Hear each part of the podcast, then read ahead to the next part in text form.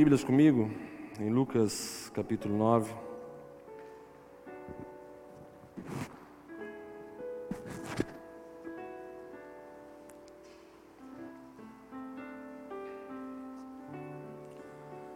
Evangelho de Lucas, capítulo 9, verso número 57.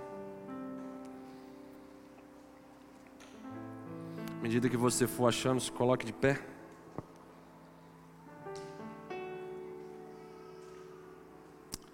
Antes da gente ler essa palavra, eu queria reforçar algumas coisas importantes. Primeiro, meu livro Posturas Radicais Produzem Resultados Sobrenaturais foi lançado recentemente no formato digital, em e-book. Eu quero encorajar você que não adquiriu, você que não leu ainda, para fazer essa aquisição. É uma oferta que você vai fazer também na vida da igreja. E é a terceira edição do meu primeiro livro, que abençoou muitas vidas. Certamente vai abençoar você que não leu ainda. Está com uma edição bem pontual para os nossos dias. Algumas pequenas alterações foram feitas. É a minha escrita mais madura. E certamente você que leu outras edições também vai ser edificado a ler, ao ler essa. Então, quero encorajar vocês a adquirirem esse livro. Está aparecendo aí com certeza. O pessoal do multimídia vai colocar aí.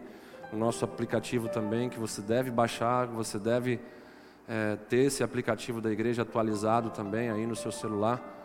Vai te deixar bem informado de tudo aquilo que acontece na igreja. O Ministério Multimídia está fazendo um excelente trabalho nesse sentido. Segunda coisa que eu queria falar com vocês é sobre a nossa série de quinta-feira, série Recomeçar. Essa série tem marcado a minha vida, tem sido um ambiente aqui, sabe, poderosíssimo, dá vontade de morar aqui no ambiente de quinta-feira. Falei isso com o pastor Rodrigo, vontade de fazer um puxadinho e ficar aqui. De tão gostoso que está essa atmosfera de quinta-feira. Então, é, você pode vir para cá também, obviamente respeitando aí é, as normas, fazendo a sua inscrição. Vamos estar juntos, crescendo nesse entendimento de uma palavra que, se nós não soubermos interpretá-la e a conjugá-la como verbo também, é, em tempos como esse, nós seremos certamente destruídos. É tempo de recomeçar em várias áreas da nossa vida. O Senhor nos permitiu viver esse tempo de pausa em muitas coisas para realmente pensarmos como voltar melhor. Então, esteja ligado com a gente aí, você que não pode vir e você que pode vir, venha para cá também, em nome de Jesus, assim como os irmãos estão aqui hoje, vai ser bênção demais. E por último, quero aqui elogiar o trabalho dos pastores, dos oficiais e dos líderes da igreja nesse período, que tem feito um, um excelente trabalho à frente dos ministérios, atuando de forma amorosa, sensível, humana. Temos nos movido em oração. Se tem uma coisa que essa comunidade não diminuiu, pelo contrário, aumentou, foi a oração. E nós temos orado todos os dias aqui na sala de oração por avivamento, orado pela igreja, às seis horas da manhã, à meia-noite, todos os dias. Pastores o Everton, Sandra, Rodrigo, pastor Gleubert fazendo excelente trabalho aí também, à frente desses movimentos de oração. Enfim, quero agradecer o esforço de todos e dizer que nós estamos nos fortalecendo como equipe, como igreja e tudo isso que tem acontecido certamente está cooperando para o nosso bem, para a nossa aparência espiritual, nos fazendo semelhantes a Jesus a cada dia que passa. Então, fica aí os meus avisos, reforços, elogios, para a glória de Deus. Lucas capítulo 9, verso de número 57, a palavra do Senhor diz o seguinte: Quando estavam andando pelo caminho, uma pessoa declarou a Jesus: Eu te seguirei por onde quer que andares. Mas Jesus lhe replicou: As raposas têm as suas tocas e as aves do céu têm os seus ninhos, mas o filho do homem não tem onde repousar a cabeça. Entretanto, a outro homem fez um convite: Segue-me. Ele, contudo, argumentou: Senhor, permite-me ir primeiramente sepultar meu pai. Todavia insistiu Jesus: Deixe os mortos sepultarem os seus próprios mortos. Tu, porém, vai e proclama o reino de Deus. Outro ainda lhe prometeu: Senhor, eu te acompanharei, mas deixa-me primeiro despedir-me dos meus familiares. Ao que Jesus lhe asseverou: Ninguém que coloca a mão no arado e fica contemplando as coisas que deixou para trás é apto para o reino de Deus. Amém? Podeis vos assentar. O tema da minha mensagem nessa noite é o caminho de Jesus. O caminho de Jesus. Enquanto Jesus viajava, o evangelista Lucas aqui nos conta alguns dos muitos casos de pessoas que se apresentaram ou foram convidadas a seguir Jesus e fazer parte do reino de Deus. Nos três exemplos narrados por Lucas, que acabamos de ler aqui, todas as pessoas tinham uma razão para adiar ou recusar o convite de Jesus. Pessoas que mostram para nós argumentações que, de acordo com aquilo que nós lemos, são argumentações que possuem um peso, merecem a nossa consideração, mas diante do convite de Jesus, nada disso pode se sustentar. Claramente, essas pessoas tiveram boas intenções em seus corações, mas elas não haviam percebido a natureza das exigências que a nova vida dentro do reino de Deus exigia. E nós vemos que nenhuma dessas três pessoas seguiram Jesus, prosperaram dentro do convite, prosperaram dentro da proposta de estarem dentro do reino de Deus. Toda essa passagem que nós lemos nos mostra que Jesus ele não exige aquilo que ele mesmo, enquanto ser humano, não praticou ou suportou. Nos assemelhar a Cristo Jesus é o grande alvo e o grande preço do discipulado. Sabe, é muito bom a gente poder adorar e servir a um Deus que viveu a nossa vida, que sabe o que é sofrer que sabe o que é sentir saudade, que sabe o que é ser traído, que sabe o que é passar por adversidades, que sabe o que é sentir dor em vários níveis. Lucas 6, verso de número 40, vai dizer o seguinte: O discípulo não está acima do seu mestre. Todo aquele, porém, que for bem instruído, será como o seu mestre. Nós precisamos ser como Jesus. Nós precisamos nos parecer com Jesus. Nós precisamos pegar todas essas instruções que recebemos da palavra de Deus e convergir em um único propósito, ou seja, em nos assemelhar a Cristo Jesus. Essa é a nossa função, missão essa é a nossa identidade, sermos como Jesus. Uma boa ilustração sobre isso está em Lucas capítulo 14, do verso 28 ao verso de número 30, que vai falar sobre o que o caminho de Jesus requer de nós. E o que o caminho de Jesus requer de mim e de você é uma autoavaliação.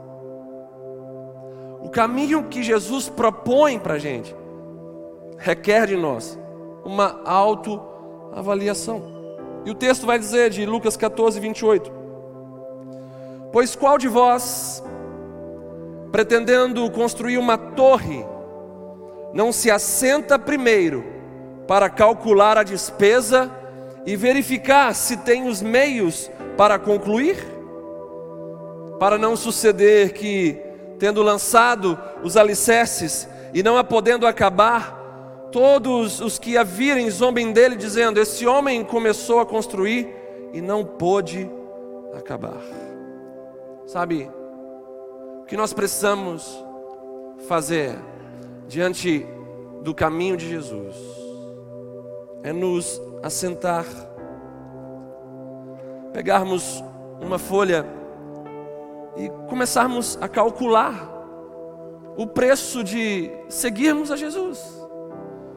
E começarmos a questionar, a argumentar coisas do tipo: eu pretendo seguir a Jesus, pretendo adorar a Jesus, mas isso eu só consigo fazer aos domingos.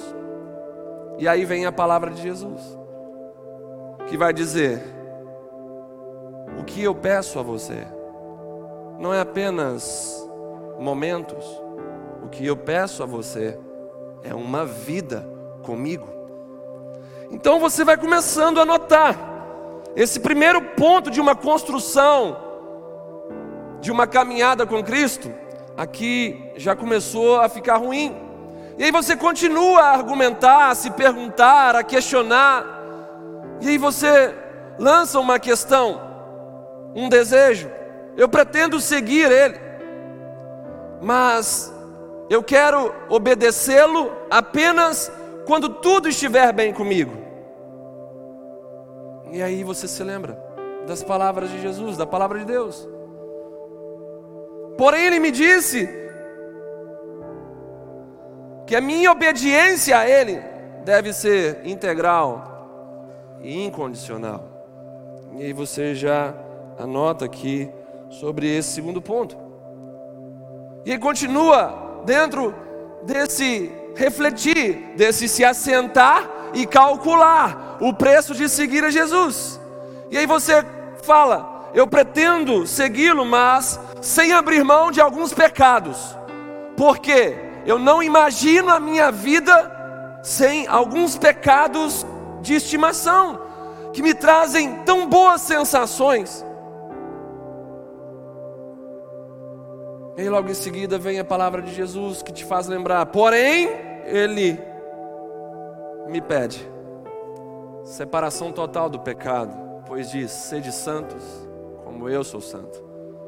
E santidade aqui não tem a ver com perfeição, tem a ver com separação daquilo que não agrada a Deus. E aí você continua anotando aqui, você está verificando se de fato você tem condições de construir uma caminhada com Deus, de construir um caráter cristão, de construir uma vida que agrade ao Senhor. E aí você pensa, eu pretendo segui-lo, mas sem me envolver muito com a igreja. Afinal de contas, tem muito hipócrita lá. E aí você ouve a voz do Senhor dizendo: Como você pode fazer parte do meu corpo com uma postura assim? Como você pode crer em mim como cabeça, me amar como cabeça, se devotar a mim como cabeça e não se posicionar de maneira correta dentro do meu corpo, porque se você não tiver no corpo que é a igreja, você não recebe nutrição do cabeça que é Cristo. E aí você já coloca mais uma anotação dentro desse cálculo. E por último aqui, você pode pensar o seguinte: eu pretendo segui-lo, mas sem radicalismo, sem mudanças radicais em minha vida. Aí vem a lembrança daquilo que Jesus falou. Porém, Ele me pede a entrega de todo o meu ser. Eu não quero radicalismo, eu não quero mudanças radicais, mas eu me lembro das palavras de Jesus, que me pede uma entrega de todo o meu ser. E aí, você chega ao final da sua análise. E fazendo os cálculos, você chega à seguinte conclusão: infelizmente, eu não terei condições de construir uma caminhada com Cristo. Diante de tudo isso que eu calculei, que eu apresentei, eu não tenho condições de construir uma caminhada com Cristo. O máximo que eu construirei é uma aparência religiosa, sem vida de Deus, porém com algumas boas sensações. Como você se encontra hoje perante essa mensagem, que não é minha, que é do Senhor Jesus? Diante de um cálculo sincero, transparente, qual seria a sua conclusão? Qual seria o tipo da sua construção? Apenas uma aparência religiosa ou de fato um caráter cristão? Sabe, diante da essência dessa palavra de Jesus, a gente consegue entender que muitos são chamados. Na verdade, toda a humanidade precisa ser chamada. É uma das condições para Jesus voltar. Toda a humanidade precisa receber um convite, porque como Jesus vai julgar aqueles que não foram convidados? E a realidade bíblica é a seguinte: muitos são chamados, mas poucos são os escolhidos, poucos são aqueles que aceitam o convite, preparam a sua vida, se vestem como noiva para as bodas do cordeiro.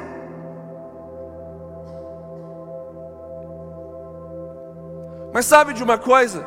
Mesmo que nessa primeira análise a sua conclusão seja: a minha construção não se enquadra dentro de uma vida cristã, mesmo que seja esse o seu atual cenário, ainda nessa noite, pelo poder do Espírito Santo de Deus, algo pode mudar no seu coração, na sua mente. Você pode sair daqui batizado em arrependimento, sair daqui posicionado em um novo lugar, não mais em um lugar de perdição, mas sim em um lugar de salvação, não mais em um lugar vazio, mas sim em um lugar cheio da presença de Deus, cheio de vida de Deus, cheio da plenitude de Deus.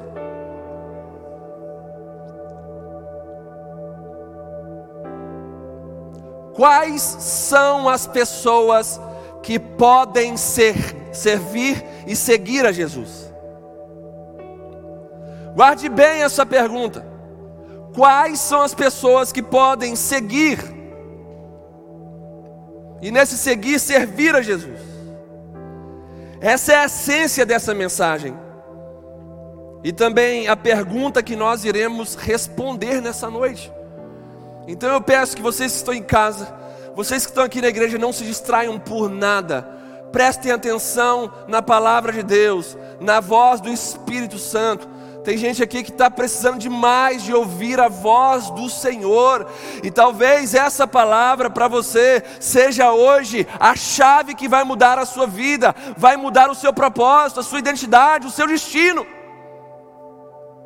Basta você acreditar, por isso eu falei talvez, porque não depende só daquilo que Deus quer, tem que depender também da sua vontade, porque Ele não vai te obrigar a fazer aquilo que você não quer.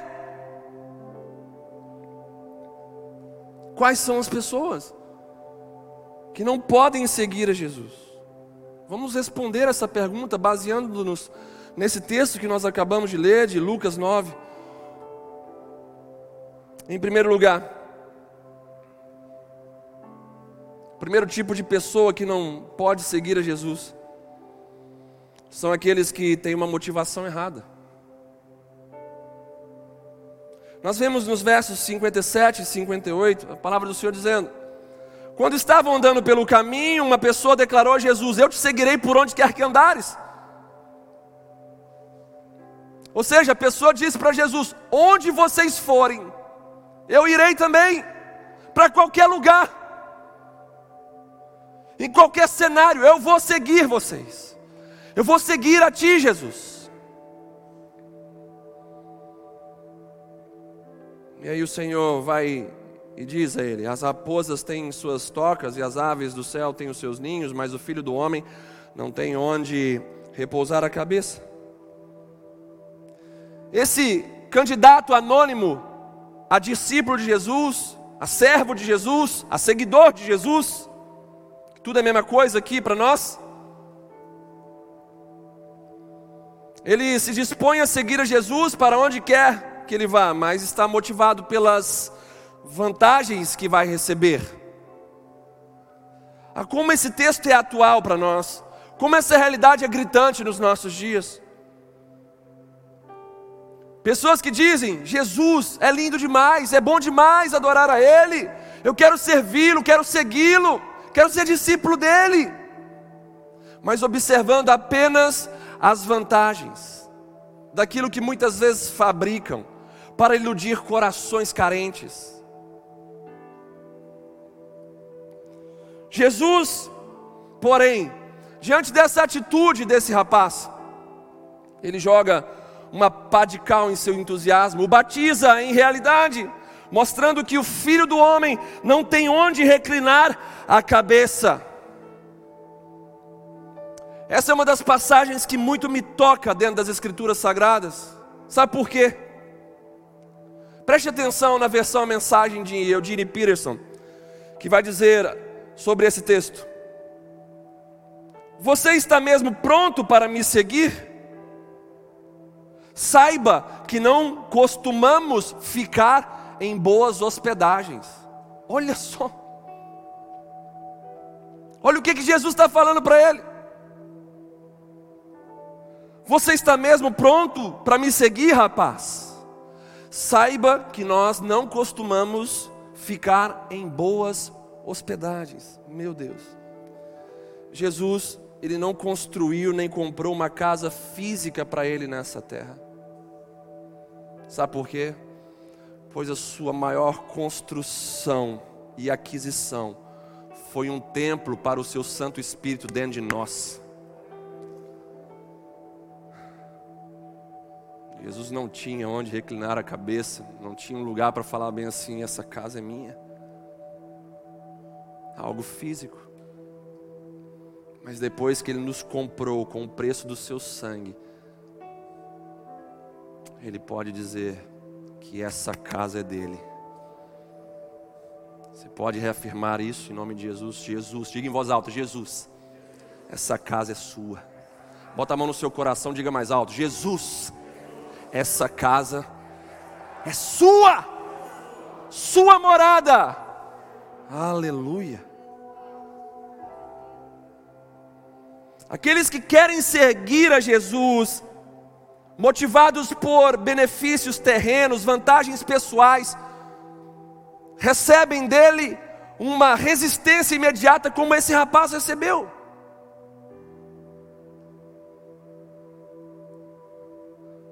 Diante dessa realidade, vocês conseguem entender o porquê de muitos não seguirem o Jesus da Bíblia, mas sim um Jesus fabricado por homens?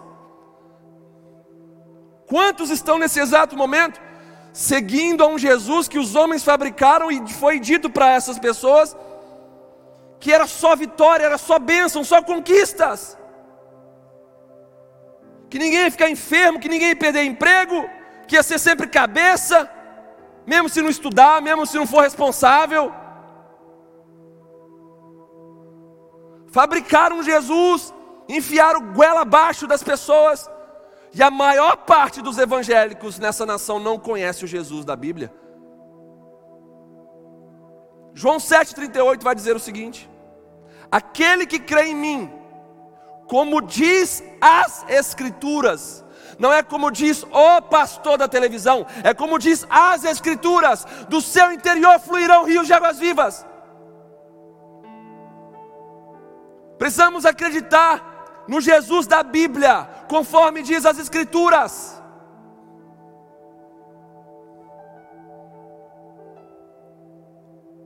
Onde estão as mensagens da cruz? Onde estão as mensagens do arrependimento?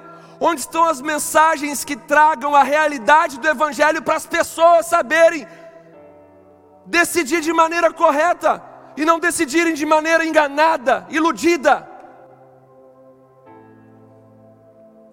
Os que desejam seguir a Cristo precisam considerar o preço do discipulado. Pastor, qual é o preço do discipulado? Em resumo, o preço do discipulado é o abandono do seu eu. O preço do discipulado é o seu eu egoísta, fora do centro da sua vida, fora do trono da sua vida.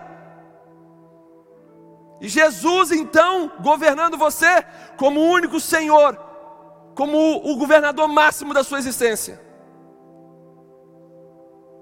Então, os que desejam seguir a Cristo precisam considerar o preço do discipulado e entender que não serão aceitos enquanto não decidirem conscientemente pagar o preço de seguir alguém que morreu na cruz por eles. Seguir a Jesus envolve três coisas. Se você quiser, anote, vai ser, vai ser muito importante. Primeiro, seguir a Jesus envolve abrirmos mão do nosso conforto, pois a vida cristã não é um mar de rosas. E conforme diz o próprio texto que nós acabamos de ler,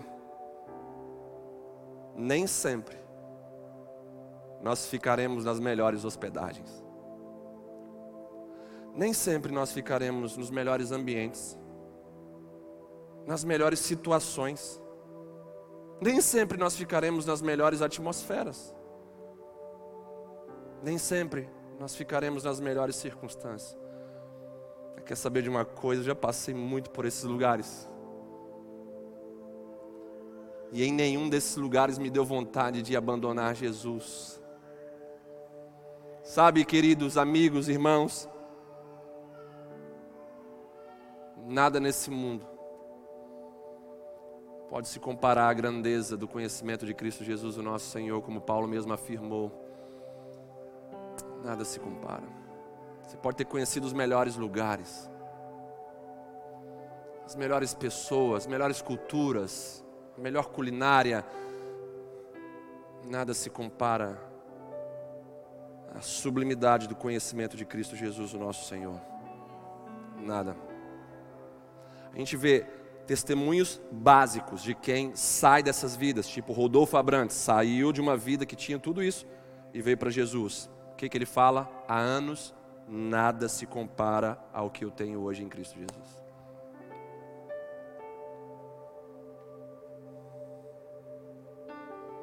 Seguir a Jesus então envolve abrir mão do nosso conforto, porque nem sempre nós estaremos nas melhores hospedagens dessa terra. Segundo, seguir a Jesus envolve não se casar com as coisas dessa terra, pois se nós colocarmos o nosso tesouro nas coisas dessa terra, o nosso coração vai junto. Se o nosso coração for junto, o nosso destino vai junto. E no final nós teremos o mesmo fim dessas coisas corruptíveis. Tudo que é corruptível vai ser destruído.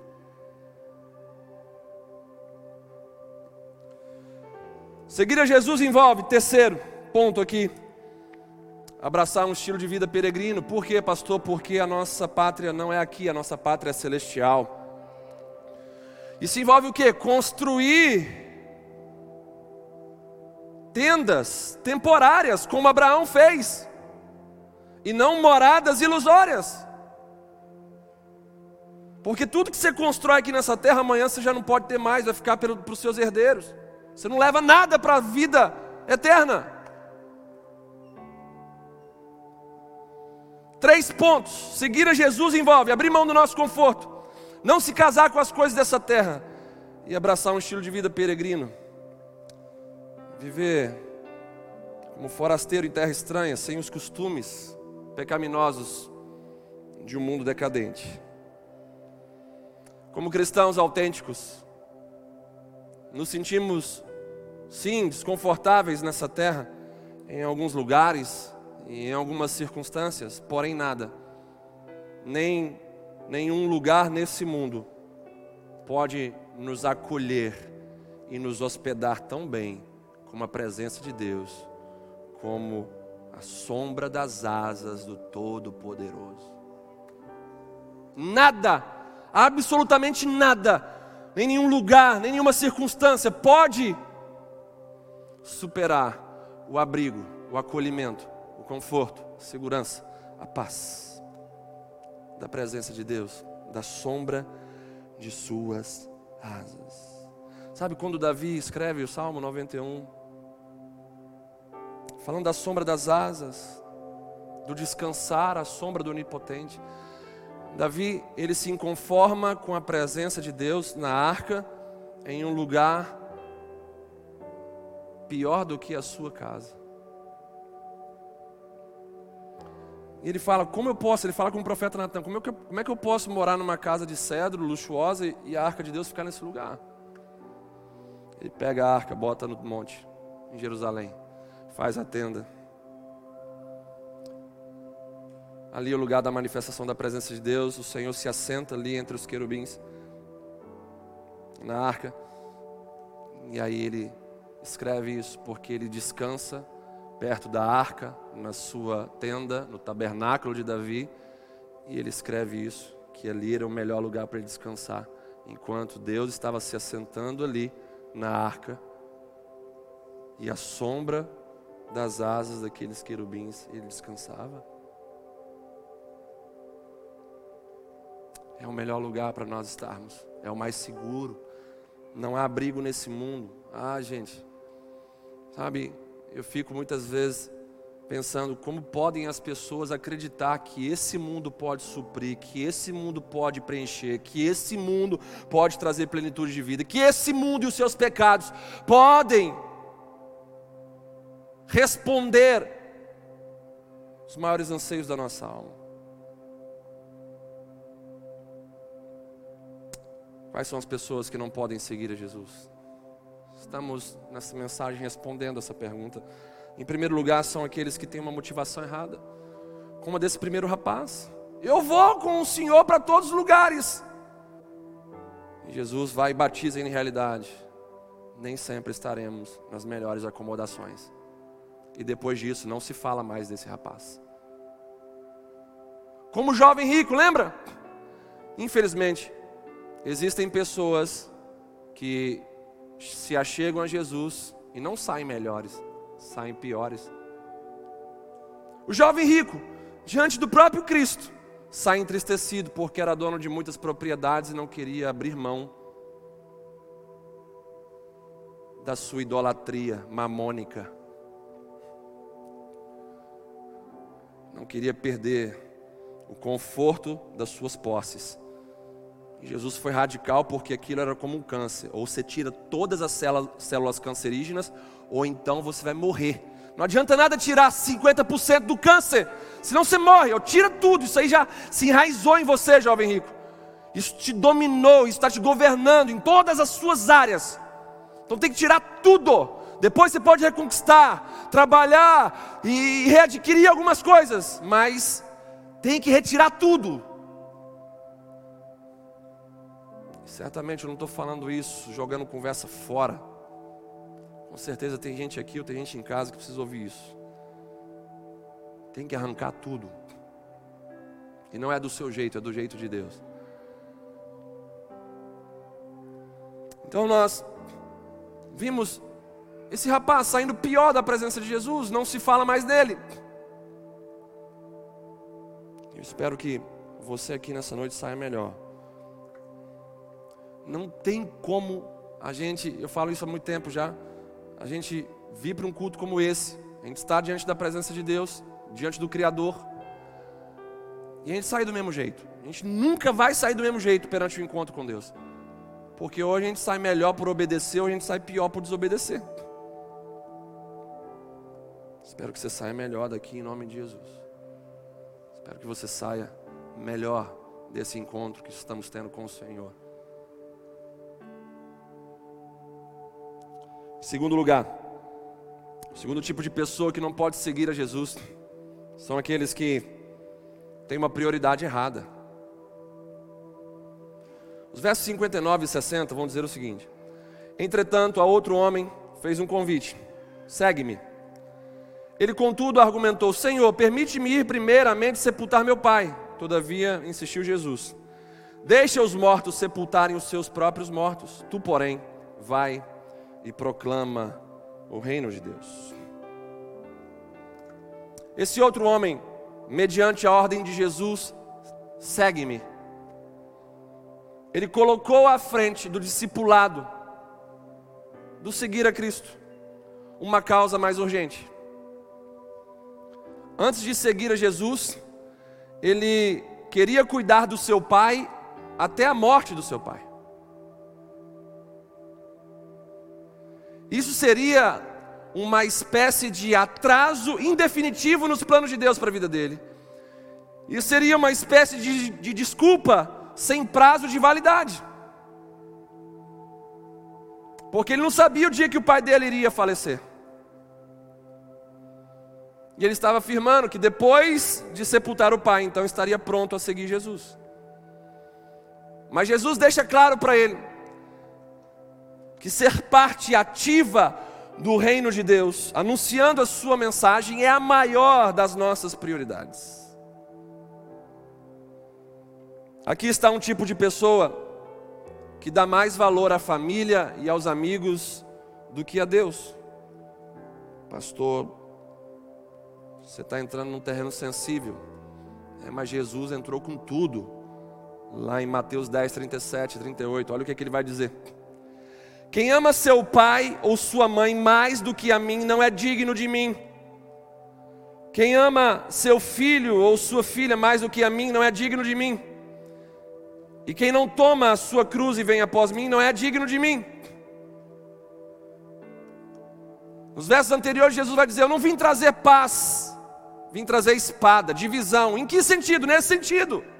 Eu quero te seguir, mas eu quero botar minha mãe no pedestal, meu pai no pedestal, acima do Senhor. Quero botar meus filhos acima do Senhor. Por isso que o Senhor fala que os nossos filhos não são nossos, são herança dele. Deus dá para a gente cuidar por um tempo.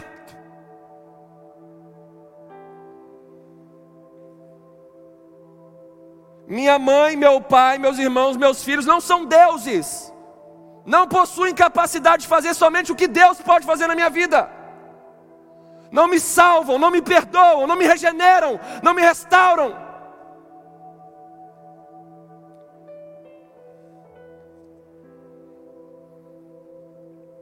Quando Jesus fala, deixa os mortos sepultarem os seus próprios mortos, ele estava falando dos mortos espirituais, que se ocupam em cuidar dos rituais, dos costumes e das tradições de um mundo que perecem e que não produzem salvação. Um ritual, uma tradição, um costume não produz salvação, não produz regeneração. Nenhuma outra agenda pode se interpor entre o discípulo e a vontade de Deus. E a vontade de Deus para um discípulo, para um servo, é viver e anunciar o Evangelho do Reino de Deus, que é justiça, paz e alegria no Espírito Santo. Devemos viver dentro desse cenário do reino de Deus e anunciar o seu Evangelho. O Evangelho que dá vida aos mortos. O Evangelho que, se esse discípulo decidisse seguir de todo o seu coração, ele poderia então, posteriormente, pregar ao seu pai, para que o seu pai não morresse eternamente, mas sim vivesse eternamente. A lealdade a Jesus e ao seu reino é mais importante do que a lealdade às tradições familiares e às normas culturais da sociedade. Em outras palavras, as tradições e exigências culturais não são desculpas aceitáveis para o fracasso do discipulado. Deus não aceita nada disso. Mesmo que para muitos isso seja algo extremamente justo, não é correto você colocar pessoas no lugar que somente Deus pode ocupar. Não é correto você colocar família, amigos, tradições no trono da sua vida. O que adianta agradar a sua família, os seus amigos e a sociedade e desagradar a Deus?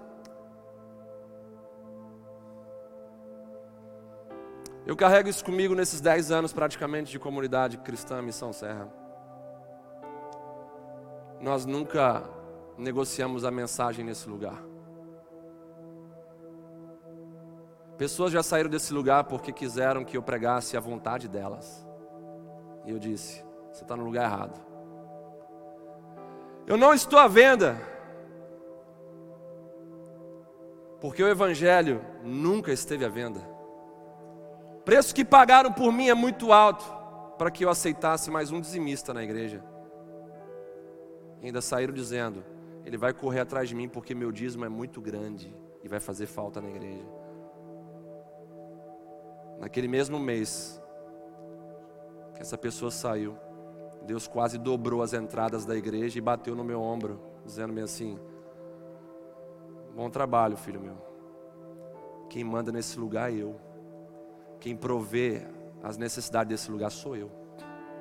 Enquanto estiver sendo ofertado o pão da minha palavra de maneira integral, eu vou cumprir a minha palavra de maneira integral. O que adianta agradar pessoas, amigos, família,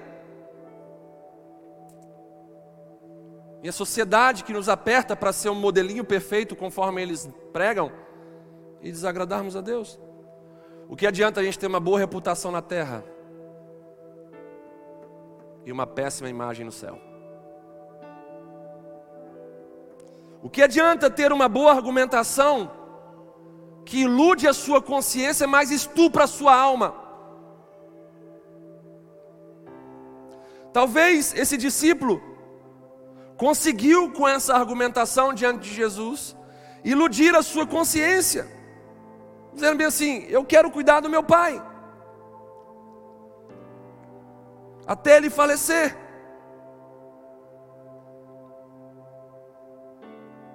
mas a sua alma estava sendo agredida, porque o Criador estava sendo negado. E nós só podemos encontrar paz num lugar seguro daquele que nos conhece por inteiro.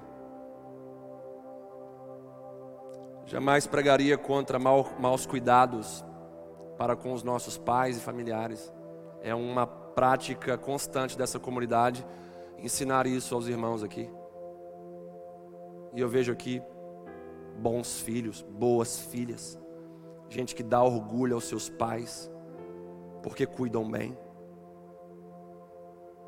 Mas deixar de seguir a Jesus para ficar com os pais, eu não tenho uma permissão bíblica para ensinar isso para ninguém. Ouvir a família e se permitir ser governado por aquilo que a família fala, diante da palavra de Deus rejeitada, precisamos agradar a Deus antes dos homens. Qual tipo de pessoa que não pode seguir a Jesus? Aqueles que têm uma prioridade errada. Sabe de uma coisa?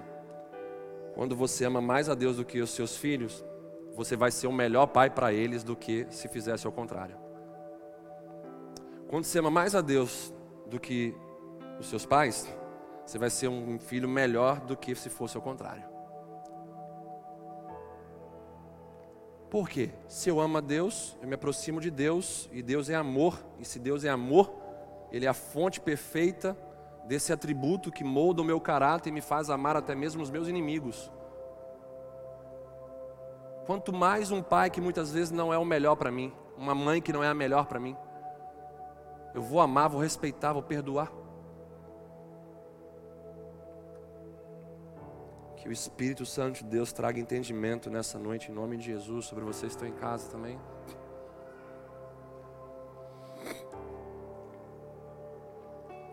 Por último, em terceiro lugar, quem é que não pode seguir a Jesus de acordo com o texto? Aqueles que têm uma noção do tempo errada.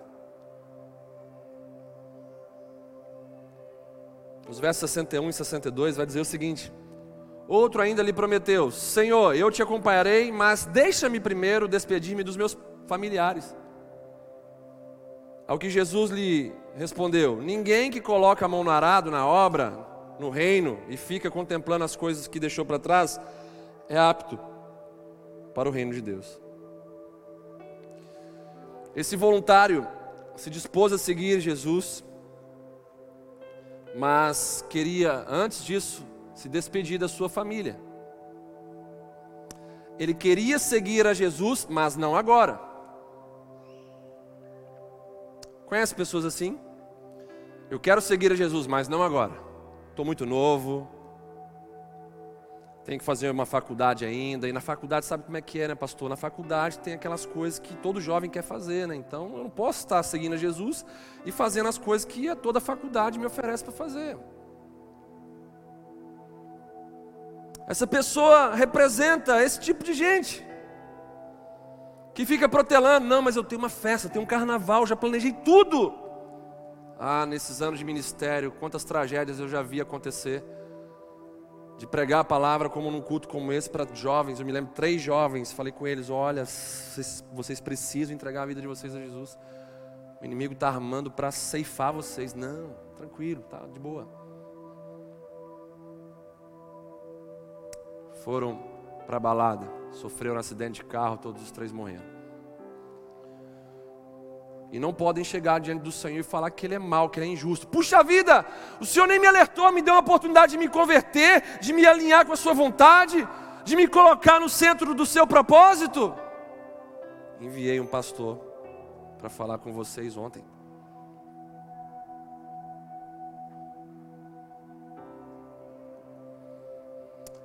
Esse voluntário então, ele queria seguir Jesus, mas não, não agora. Ele mostrou relutância na sua decisão.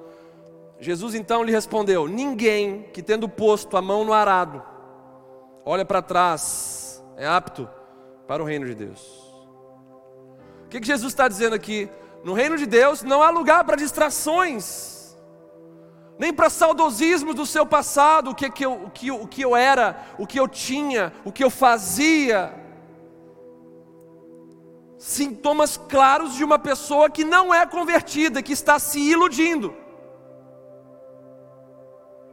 Gente que está numa igreja dizendo que está seguindo a Jesus e com saudade do seu passado, saudade das suas ex, dos seus ex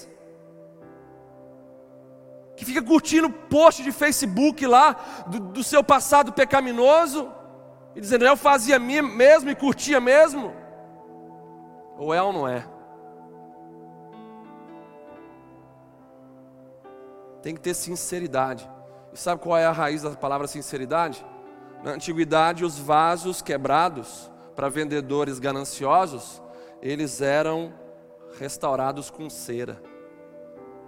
E aí, quem tinha sabedoria na época, ao comprar um vaso, ia de manhã com o sol ardendo, e pegava o vaso e dizia bem assim: Gostei desse, mas eu quero deixar ele no sol aqui por alguns minutos.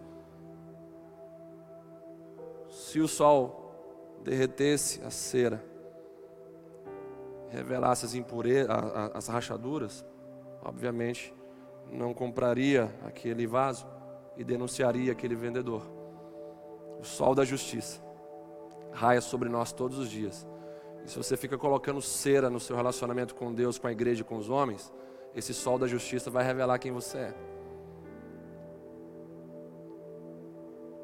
Não dá para termos espelhos retrovisores nessa caminhada com Jesus. Por quê, pastor? Porque o nosso alvo não está atrás, está na frente. Nosso alvo é Cristo. Esquecendo-me, pois, das coisas que para trás ficam, avanço para o alvo que é Cristo Jesus, o alvo da minha soberana vocação, que é me parecer com Jesus. Vai para frente, sem espelhos retrovisores, ou está seguindo ou não está. Aí você deve estar se perguntando, lá em casa ou aqui, ah, mas por que Jesus é tão incisivo e imediatista em seus convites? Pastor, parece que Jesus está sem paciência aqui com essas pessoas. Queria se despedir dos pais. Queria esperar o pai morrer para depois seguir o Senhor. Só estava querendo um pouco de conforto. Por que, que Jesus é tão incisivo e imediatista em seu convite? Preste atenção na resposta. Porque mais um dia sequer nas trevas pode significar sua cegueira eternamente, sua morte eternamente. uma cegueira permanente e uma morte eterna. Mais um dia sequer na cegueira pode significar o seu fim. Ninguém é dono do seu amanhã.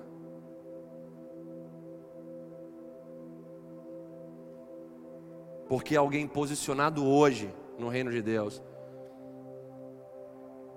ele se tornará um farol para iluminar o caminho de muitas pessoas que estão prestes a caírem no precipício. Por que, que é urgente? Por que, que Jesus foi tão incisivo por causa disso? Você não sabe que vai viver amanhã, se vai viver amanhã. Porque mais um dia na cegueira, na escuridão, pode se tornar uma cegueira permanente, uma morte eterna. Porque pensando na globalidade do reino de Deus, se você se posicionar corretamente hoje, você passa a ser luz do mundo e sal da terra. E aí você vai conseguir iluminar como um farol o caminho de pessoas que estão quase morrendo nos precipícios da vida. Sabe, diante dessa realidade, eu me lembro de, de algo que aconteceu comigo há seis anos atrás. E que todos os dias eu agradeço com lágrimas nos olhos ao meu Deus por esse milagre. Seis anos atrás eu fui diagnosticado com câncer. Na consulta onde diagnosticamos o câncer, o médico foi muito mal comigo e com minha esposa, dizendo: Infelizmente vocês vieram tarde demais. Depois, consegui achar um médico bom e amigo, irmão em Cristo. Eu me lembro que na consulta com ele, ele falou que eu deveria fazer a cirurgia. E aí, eu tinha, naquele período, uma conferência para ir em São Paulo, com uma pessoa que eu considero ser uma referência para a minha vida ministerial, que é John Piper. Viagem paga, conferência paga, e eu falei com o médico, dizendo: A gente pode fazer cirurgia depois da conferência, doutor? Só o sorriso que ele me deu já me mostrou quão urgente era o meu caso. Eu perdi a viagem, perdi o evento pago, mas eu ganhei vida através da cirurgia no tempo certo. A essência do que eu estou falando aqui é que a intervenção de Deus tem que ser no tempo certo. Não é no seu tempo, é no tempo de Deus. Se hoje ouvirdes a voz do Senhor, não endureça o seu coração, diz a palavra de Deus. Se eu não fizesse cirurgia no tempo certo, aquele câncer poderia ter se espalhado no meu corpo. E eu não, est não estaria hoje aqui pregando a palavra para vocês.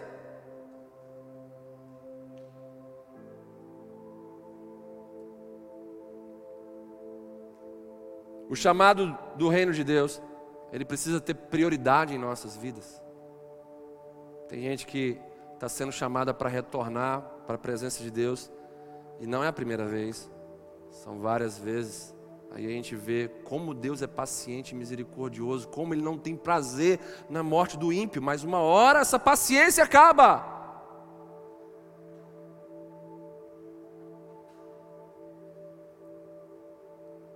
Não é no seu tempo, é no tempo de Deus. Esses exemplos mostram isso para a gente. Como eu disse agora há pouco, você pode considerar Jesus imediatista, está com pressa, está pressionando as pessoas. Não! Ele sabe o que é melhor para nós, e isso não é um jargão gospel, essa é mais plena verdade para mim e para você. Um dia mais se quer no mundo, um dia mais se quer no pecado, um dia mais se quer desviado do Evangelho, pode significar a sua perdição eterna.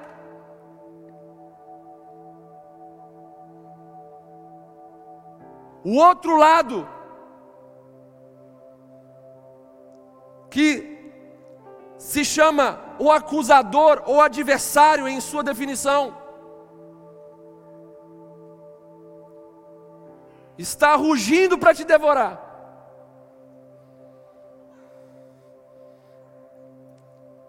E a única maneira que ele tem para trabalhar na vida das pessoas é por intermédio de legalidade. E o que é legalidade, pastor? É você viver no pecado.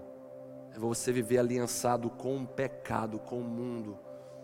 É você marcar encontros para fazer coisas que não agradam a Deus. É você planejar coisas que não agradam a Deus.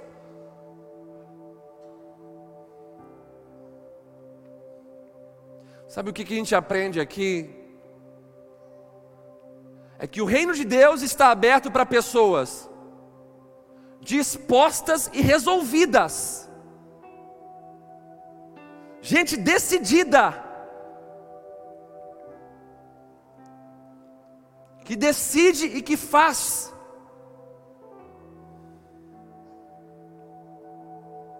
Já os que estão adiando, como essa pessoa aqui, já os que estão protelando, mesmo com, sabe, razões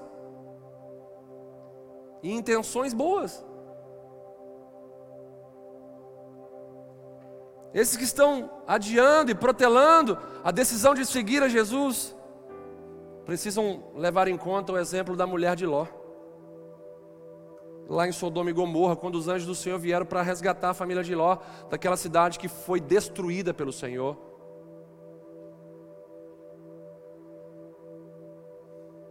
E ela desobedecendo a Deus de forma clara, apaixonada pela cidade do pecado, querendo ver o último capítulo da novela Sodoma e Gomorra.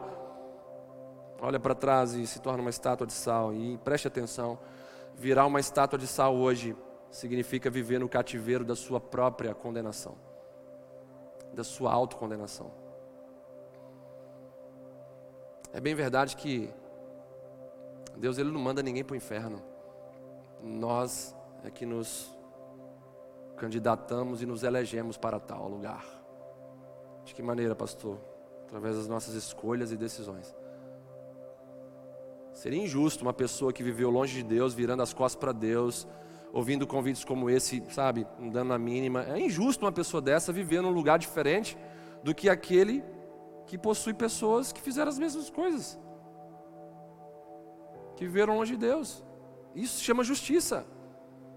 Que é uma vertente do amor de Deus. Você pai aí sabe disso aí.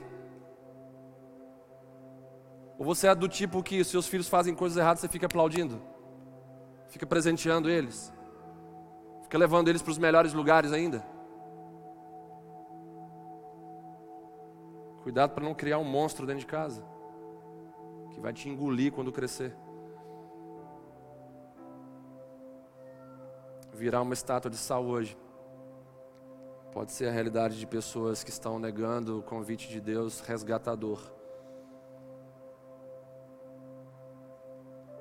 Isso significa viver no cativeiro da sua autocondenação. Nós nos autocondenamos pelas nossas próprias escolhas e decisões.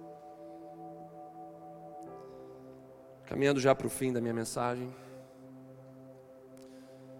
Jesus, entenda isso, para a gente fazer um fechamento bem bem claro, bem compreensível. Jesus, para o público geral, ele dizia: Venham a mim, venham a mim, todos vós que estáis cansados, sobrecarregados, e eu vos aliviarei. Para aqueles que vieram até ele, Jesus convidava: sigam-me, sigam-me. E para aqueles que o seguiam, ele pedia: permaneçam em mim.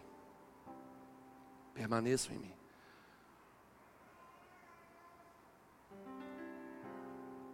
Vir, seguir e permanecer. Esse é o processo para todo discípulo e discípula de Jesus. Mas essa colocação nos faz posicionar as nossas vidas, porque talvez eu não esteja precisando vir a Jesus, nem seguir a Jesus, mas eu estou precisando fortalecer o meu permanecer em Jesus. Talvez você veio até Jesus nesse culto, um parente te convidou, um amigo te convidou, você que está em casa aí também, recebeu um convite, viu aí no YouTube, entrou, você veio até Jesus. E a notícia mais maravilhosa dessa noite é que Jesus está aqui pelo seu Espírito. Então, você pode ter vindo até Jesus. O que ele pede para você nesse momento? Qual o convite dele para você que veio até Jesus? É progressivo o processo. Se você veio até Jesus, ele te convida a seguir ele. Depois que você começa a seguir ele, ele vai então dizer para você: permaneça em mim. Talvez você está aqui ou em casa, onde você estiver. Você já veio até Jesus, você está seguindo Ele, mas você está oscilante. Convite de Jesus para você é: vamos criar raízes para que você possa permanecer em mim. Enfim, essa palavra é para todos que estão aqui nessa noite. Não interessa se você é um cristão ou não, praticante ou não. Só que eu quero fortalecer a sua reflexão nesse momento, dizendo que, ao olharmos para essa mensagem, para esse texto, a cada convite de Jesus ou oportunidade de servi-lo, a gente viu uma desculpa. Há uma música do DC Talk fala que nós somos os reis da desculpa. Vimos aqui a desculpa do conforto que gostaria de ter. Eu gostaria de ter um conforto, quero te seguir, mas eu quero ter conforto. Então por que eu não vou ter conforto? Eu não vou te seguir. Nós vimos a desculpa da opinião da família, da opinião dos amigos, da opinião da sociedade, da tradição, da cultura. Como é triste ver pessoas dominadas por essas coisas. Pessoas manipuláveis. Que dão o nome disso como boa conduta, bom caráter. E vimos a desculpa do tempo, do que não gostaria de deixar para trás, Agora não, preciso fazer isso, preciso fazer aquilo. E eu pergunto para vocês que estão aqui nessa mensagem: quem está sentindo a presença de Deus aqui nessa noite, gente?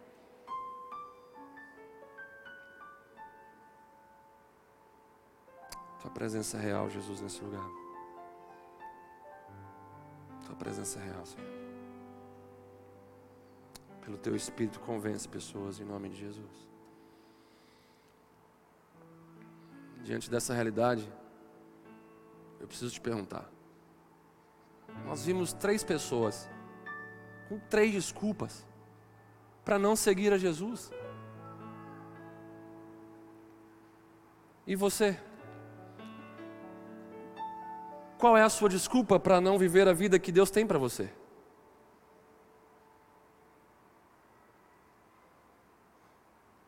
Eu quero te incentivar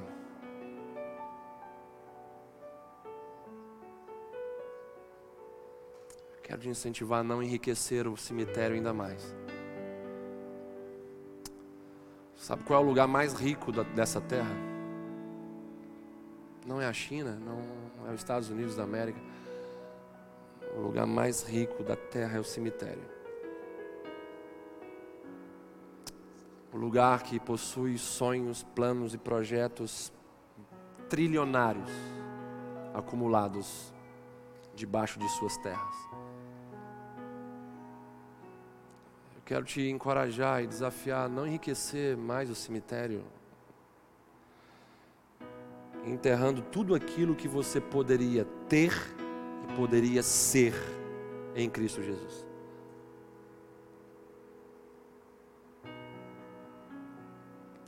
Posso estar falando aqui para pessoas que se posicionarem em suas vidas, serão futuros líderes dessa nação. Futuras professoras, doutoras, PhDs, que vai cumprir a sua missão integral onde Deus te colocar. Posso estar falando aqui para futuros empresários, empresárias, gente que se decidir hoje seguir a Jesus, vai andar na luz, vai andar no temor, e o temor vai trazer sabedoria, a sabedoria vai então oportunizar a decidir e escolher de maneira correta. E isso pode te dar uma ideia nova no meio dessa pandemia. Isso pode te mostrar um negócio que Deus tem para você, só que o pecado, o mundo, esse afastamento de Deus deixa sua mente nublada, sua alma escurecida. Isso te faz somente ficar inclinado para o pecado, o prazer. Onde tem prazer? Eu quero prazer para minha carne, eu quero coisas que a minha carne quer fazer. E aí você deixa de seguir os caminhos que Deus tem para você. Sabe, tem um momento que a gente precisa se aproximar e aprender de Deus, são nos momentos de dificuldade. Eu falava para um jovem essa semana dizendo bem assim: agora mais do que nunca a gente tem que buscar a Deus. Virei para ele e falei: mais do que nunca, essa é a hora de nós buscarmos a Deus. Ele disse: concorda, é isso aí mesmo. Então eu falei: se posiciona, vamos juntos buscar a Deus, cara. Esse é o momento, essa é a hora. Em que Deus procura os verdadeiros adoradores. Deus não procura adoração, Ele já tem isso de sobra no céu pelos seus anjos. Deus procura adoradores e verdadeiros, porque tem muito falso. Por isso que Ele procura os verdadeiros. Você ficaria satisfeito se eu te desse uma nota de 100 dólares agora, como oferta, e ela fosse falsa?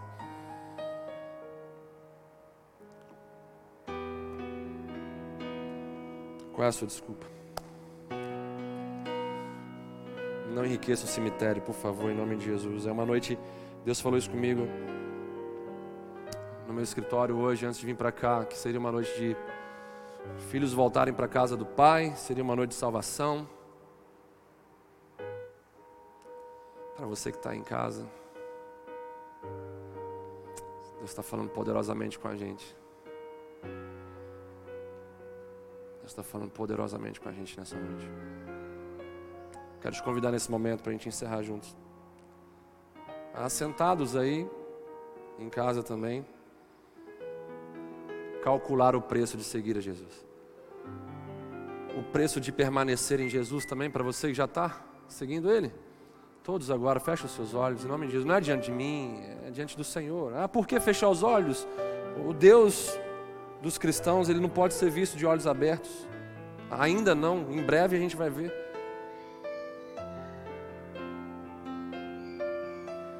Calcula o preço aí de ser, seguir a Jesus. Porque vir você já veio.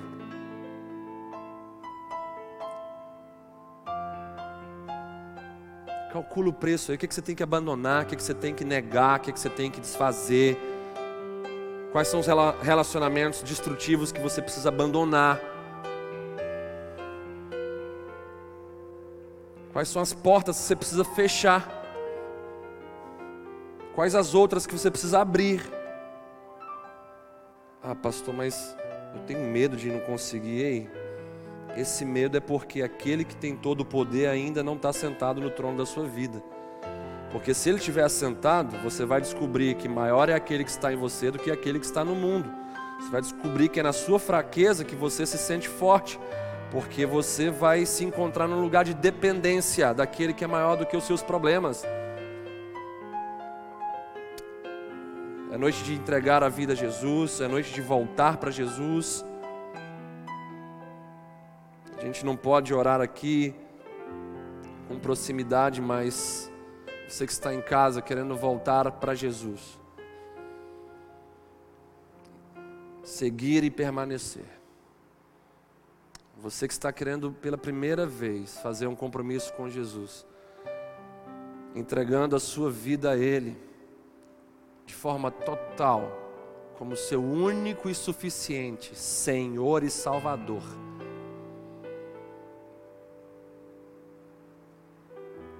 Te convido nessa hora a orar comigo se você crê, dizendo: Senhor Jesus, pode ser no silêncio da sua alma, não precisa fazer barulho, fica tranquilo, fica tranquilo. É você que quer voltar, se entregar, diga isso.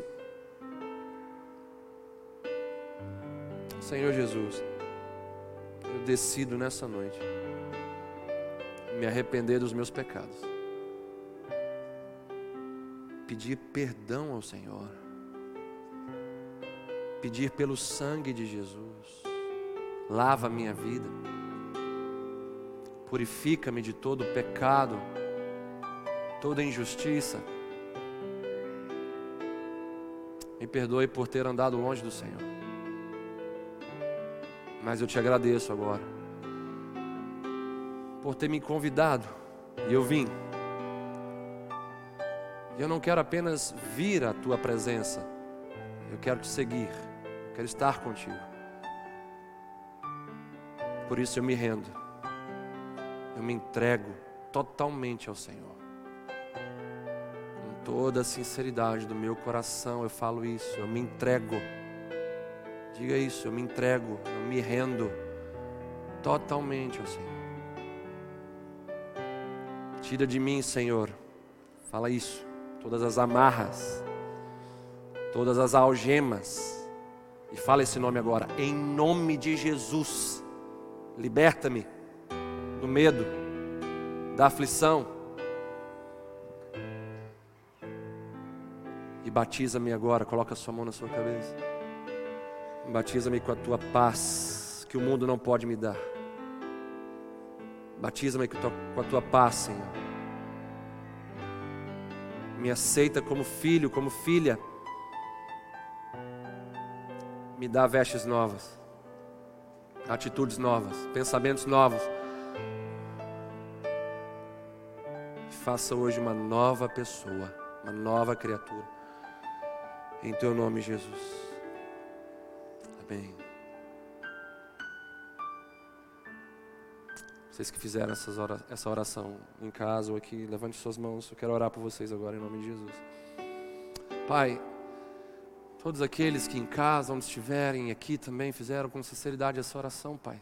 Se rendendo, vieram, mas querem te seguir, Jesus. Quero abençoar agora, Deus, em nome de Jesus. Vou te pedir, Pai pelo teu espírito.